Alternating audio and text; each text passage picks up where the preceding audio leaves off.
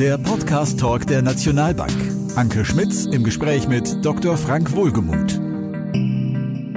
Herzlich willkommen zum Podcast Talk der Nationalbank. Unser heutiges Thema: niedrige Zinsen und ein anziehendes Wirtschaftswachstum. Chancen und Risiken am Kapitalmarkt. Dazu begrüße ich heute meinen Gesprächspartner, Herrn Dr. Frank Wohlgemuth, Leiter Research der Nationalbank. Herzlich willkommen. Hallo, Frau Schmitz. Herr Dr. Wohlgemuth, die Impfungen weltweit ziehen ja beträchtlich an. Auch die EU legt ein sehr hohes Impftempo mittlerweile vor. Ähm, wie sehen Sie die aktuelle Situation für die Wirtschaft dadurch? Also was man auf jeden Fall beobachten kann, dass sich die Weltwirtschaft in einer gehörigen Dynamik befindet. Wir beispielsweise schätzen, dass das äh, weltwirtschaftliche Wachstum in diesem Jahr sich um 6,5 Prozent ausweitet. Wenn man auf die einzelnen Regionen aufschaut, äh, dann ist es so, dass die Chinesen mehr oder weniger fast seit fast einem Jahr schon wieder auf Prä, also auf Vor-Corona-Niveau sind. Die USA holen massiv auch und auch in Europa ist eine erhebliche Erholungsbewegung im Gange, auch dank der globalen Nachfragesituation. Für Europa schätzen wir in diesem Jahr ein, Weltwirtschaft, ein Wachstum von viereinhalb Prozent. Das ist aber ein ganz wichtiger Punkt. Wenn Europa dieses Tempo beibehalten würde, dann würde Europa im August des nächsten Jahres, also sprich im August 2022, äh, wieder auf Vor-Corona-Niveau sein. Ähm, in den USA wird dieser Zeitpunkt wesentlich früher erwartet. In China ist er schon eingetreten. Das zeigt natürlich auch so ein bisschen, wo es insgesamt hakt. Insbesondere Europa hängt hinterher. Die Amerikaner geben unheimlich Gas und die Chinesen sind schon wieder auf einem sehr, sehr guten ähm, Niveau. Was man auf jeden Fall ähm, bemerkt, ist, dass in den USA der private Konsum jetzt mehr und mehr an Bedeutung wieder gewinnt, an Dynamik gewinnt. Ähm, das ist natürlich auch dem äh, fiskalpolitischen Programm, dem massiven fiskalpolitischen Unterstützungsprogramm von US-Präsident Biden äh, zu verdanken. Und man sollte ja nicht vergessen, in den USA macht der private Konsum 70 Prozent des BIPs aus. Das heißt, er hat eine Riesenbedeutung. Daher glauben wir auch, dass in den USA das Wachstum in diesem Jahr äh, durchaus 7 Prozent erreichen könnte. Im Übrigen noch mehr als China, die wir auf ungefähr 6,5 Prozent ähm, verorten. Man kann also zusammenfassen, insgesamt ähm, zeichnet sich am Ende des Horizonts schon eine gewisse Herdenimmunität ab. Das ist positiv, es dauert noch ein bisschen. Und man muss ganz klar sagen, wir glauben, dass die Corona-Pandemie, und das ist ein wichtiger Punkt, ähm, den weltwirtschaftlichen Aufschwung eher verlängert, als dass er ihn verkürzt und dementsprechend die weltwirtschaftlichen Perspektiven eher unterschätzt als überschätzt werden. Also wir sind durchaus optimistisch. Da möchte ich gerne mal einhaken. Was bedeutet das denn für die, ähm, für die gesamten Kapitalmärkte im Allgemeinen und vor allem für die einzelnen Anlageklassen im Speziellen? Ähm, wir haben eine sehr bemerkenswerte Konstellation momentan. Wir haben ein anziehendes Wirtschaftswachstum bei einem extremen Niedrigzinsumfeld. Die Notenbanken haben ja klar formuliert, dass sie an ihrem ultra-expansiven Kurs noch bis auf weiteres festhalten. Das wird dazu führen, dass Rentenanlagen weiter sehr unattraktiv sind. Für die Aktienmärkte ist es mehr oder weniger eine Traumkonstellation und auch die Rohstoffmärkte befinden sich in einem stabilen Aufwärtstrend. Wenn man sich die Währungsseite anguckt, ähm, dann ist zu erwarten, dass der US-Dollar gegenüber dem Euro eher sich wieder äh, festigt. Warum? Weil wenn eine Wahrscheinlichkeit relativ klar ist, dann die, dass wenn dieser ultra expansive Kurs verlassen wird, wird das eher in den USA passieren als in Europa. Und das sollte dazu führen, dass in den USA die Zinsen stärker steigen als in Europa. Dementsprechend wird eine Menge an Liquidität in den Dollarraum fließen und das sollte dem Dollar helfen. Ich entnehme Ihren Aussagen, dass Sie weiterhin sehr optimistisch auch äh, für die Märkte sind. Auf welchen Annahmen basiert denn Ihr Optimismus genau? Also insbesondere auf die zwei Hauptpfeilern, die ich schon angesprochen habe anziehendes äh, weltwirtschaftliches Wachstum sowie ähm, niedrige Zinsen. Die Bevölkerung lechzt einfach nach unregulierter Freiheit. Und das kann eine unglaubliche Dynamik auslösen. Das bemerkt man ja auch an sich selber, dass man sagt, es muss doch jetzt endlich mal wieder losgehen. Und das sollte man nicht unterschätzen, was das im Endeffekt ähm, auslösen kann. Darüber hinaus spricht weiterhin für die Aktienmärkte deren relative Attraktivität gegenüber den Rentenmärkten. Und was man nicht vergessen sollte oder sich mal genauer anschauen sollte, die Inflationserwartungen sind deutlich stärker gestiegen als die Renditen. Und das führt dazu, dass die Realrenditen weiterhin auf einem sehr, sehr niedrigen Niveau verbleiben. Und das hilft den Aktienmärkten ungemein. Vielen Dank. Viele Anleger fürchten ja gerade nach den stark angestiegenen Kursen eine eventuelle signifikante Korrektur. Wie sehen Sie das? Ähm, drohen da eventuell erhebliche Kursrückgänge? Das ist eine gute Frage. Es gibt gewisse Risikofaktoren, die man auf jeden Fall beobachten sollte. Das sind die anziehenden Inflationserwartungen, das ist die hohe Aktienmarktbewertung, das ist aber auch die relativ eindeutige Positionierung vieler Aktienmarktteilnehmer, die glauben, die Märkte steigen weiter. Und das sind auch zum Beispiel die US-Steuererhöhungen, die äh, im Fokus stehen. Aber wenn man sich die Historie anguckt, dann ist es sehr oft so, dass gerade wenn viele Marktteilnehmer auf eine Korrektur warten, dann kommt sie gerade nicht. Mhm. Weil es liegt daran, dass diejenigen halt nicht im Markt investiert sind. Und wenn der Markt etwas zurückgeht, dann steigen sie relativ schnell wieder ein, was man im Übrigen sehr schön auch in dieser Woche beobachten konnte.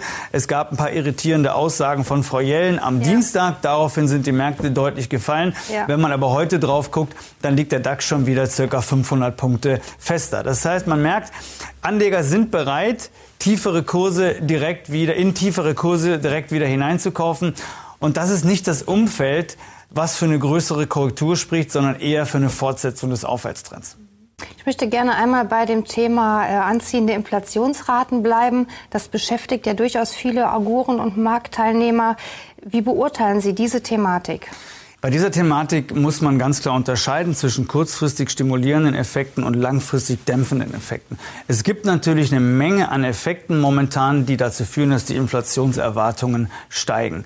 Da sind zum einen natürlich die enormen fiskalpolitischen Pakete zu nennen. Da ist aber auch ganz klar äh, zu nennen der aufgestaute Nachfrageschub, über den wir schon gesprochen haben, der natürlich preisstimulierend wirkt.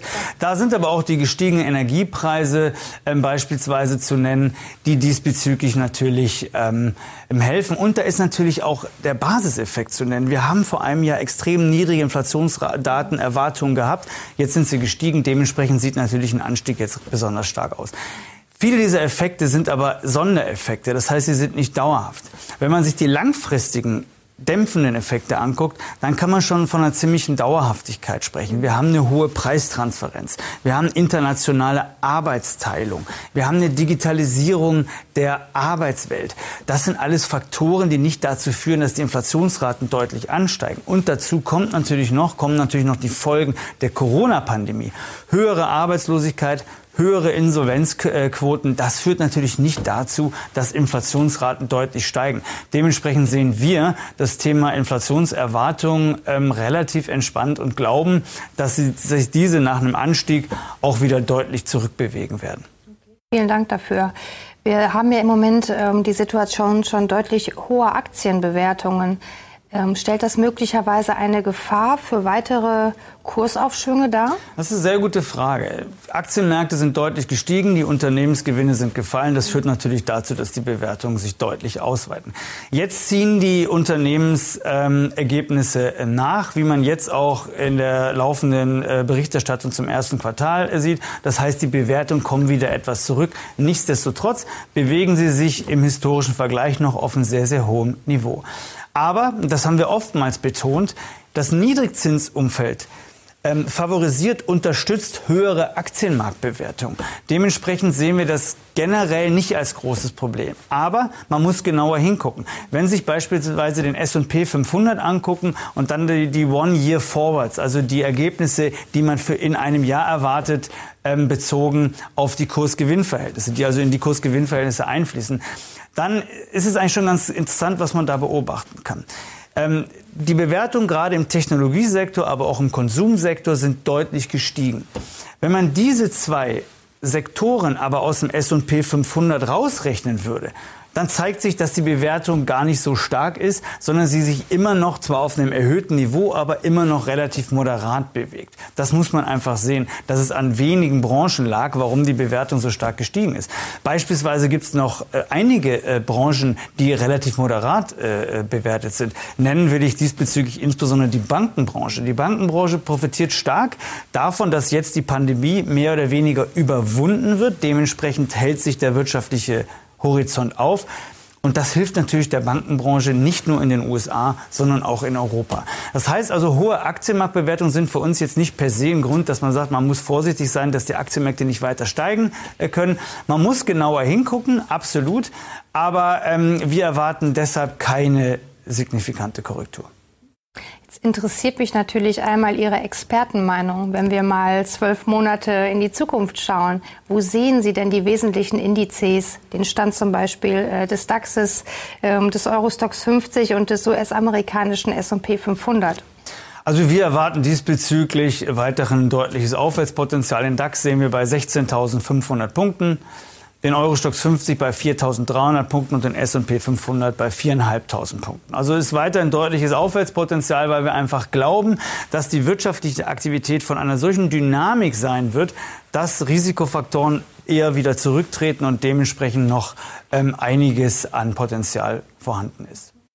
Vielen Dank für die gesamten Inhalte ähm, Ihrer, Ihrer Auskünfte ist jetzt natürlich meine finale Frage, was heißt das genau für unsere Kapitalanleger und welche Branchen halten Sie für besonders interessant für die das Zukunft? Ist, das ist natürlich eine sehr gute Frage und auch entscheidende Frage. Also wir haben es ja oftmals betont. Wir sind ganz stark der Meinung, dass, äh, dass man international diversifizieren muss. Und das bedeutet, dass man halt nicht alle Anlagemittel jetzt in Europa beispielsweise investiert, sondern auch äh, die USA, aber auch China ausreichend in seinem Depot berücksichtigt. Warum? Weil man damit natürlich auch ähm, der unterschiedlichen wirtschaftlichen Erholung Rechnung trägt, die natürlich auch eine Folge ist, wie schnell geht beispielsweise der Impffortschritt vonstatten oder, oder ist er weniger, weniger schnell. Also das ist schon mal ein ganz, ganz wichtiger Punkt. Internationale Diversifizierung. Der zweite wichtige Punkt für uns ist eine ganz klare branchenspezifische Diversifizierung. Natürlich sollte man defensive Branchen im Depot haben, die ja auch im Zuge der Krise sehr deutlich profitiert haben. Aber wir befinden uns jetzt in einem sehr starken Aufschwungprozess. Und da muss man, sollte man auch die Branchen äh, deutlich dotiert haben, die davon natürlich unmittelbar äh, profitieren. Das sind zyklische Branchen, beispielsweise Automobilwerte, be beispielsweise Chemie, beispielsweise der Industriesektor. Und dementsprechend sind wir also äh, fest davon überzeugt, dass man sich, dass man diesbezüglich sein Depot ruhig etwas risikobewusster aufstellen sollte, als das vielleicht äh, im Zuge der Krise noch vor einem halben Jahr oder auch vor einem Jahr ähm, der Fall war. Auch beispielsweise, wir haben ja vorhin schon kurz über die Bankenbranche gesprochen. Ähm, die zunehmende Steilheit der Zinskurve, davon profitieren die Banken natürlich ungemein, was ihr Zinsergebnis angeht. Ja, und auch die, die, die, die Bewältigung der Corona-Krise führt dazu, dass die Wirtschaft sich aufhält und führt natürlich dazu, dass die Kreditausfallrisiken deutlich nach unten gehen. Und davon profitieren Banken im Übrigen auch die Nationalbank. Also das sind so Punkte, dass man einfach äh, sich sein Depot anschauen sollte. Welche Branchen sind da, sind da ähm, vorhanden? Und sind die kompatibel zu der Situation, die wir momentan an den Märkten haben? Und die Situation, die wir momentan an den Märkten haben, ist halt Risk On. Und das sollte sich einfach im Depot auch widerspiegeln. Last but not least, ein ganz wichtiger Punkt, den wir oftmals auch betonen, ist, die ausreichende Berücksichtigung von Zukunftsthemen. Also Themen, die mehr oder weniger über den Konjunkturzyklen stehen, weil sie einfach von ihrer Wichtigkeit, von ihrer Attraktivität ähm, Renditen und hervorragende Chancen versprechen über Konjunkturzyklen hinweg. Und das ist beispielsweise für uns ganz klar das Thema künstliche Intelligenz zum Beispiel in all ihren Facetten, beispielsweise in der Gesundheitsbranche, ein ganz wichtiger Punkt, gerade auch jetzt im, im, im Zuge vor dem Hintergrund der Corona-Pandemie. Das ist sicherlich auch das Thema Nachhaltigkeit, was immer stärker an Bedeutung gewinnt. Im Übrigen ist auch eine sehr interessante Fragestellung, wie kann künstliche Intelligenz quasi Nachhaltigkeit unterstützen? Wie kann sie helfen, dass man Nachhaltigkeit erreichen kann? Beispielsweise in der, in der Agrarwirtschaft oder auch in der Wassergewinnung oder auch im, im Recycling und so weiter. Also es gibt da diesbezüglich ganz interessante Themenfelder. Solche sollte man in seinem Depot auf jeden Fall ausreichend dotieren aber dann halt dann liegen lassen. Also auch der, der Investition Zeit geben zu atmen um sich entwickeln zu können. Das sind keine kurzfristigen Investments. Das kann man erwischen vom Timing, kann man aber auch nicht erwischen. Ja. Aber wenn Sie das fünf oder zehn Jahre halten, werden Sie feststellen, dass das ein sehr gutes Investment war. Das ist im Prinzip das, was wir dem Anleger raten. Und ich glaube, dann ist er auch äh, in jeder Börsenphase eigentlich äh, gut aufgestellt und ähm, berücksichtigt die Chancen, aber lässt zugleich nicht die Risiken außer Blick. Herr Dr. Wohlgemuth, vielen Dank für Ihre wertvollen Ausführungen. Sehr gerne. Dankeschön. Geehrte Zuhörer und Zuschauer, ich danke Ihnen für Ihr Interesse an unserem aktuellen Podcast Talk und freue mich schon auf den nächsten Podcast Talk mit Ihnen gemeinsam. Wünsche Ihnen bis dahin alles Gute. Auf Wiedersehen.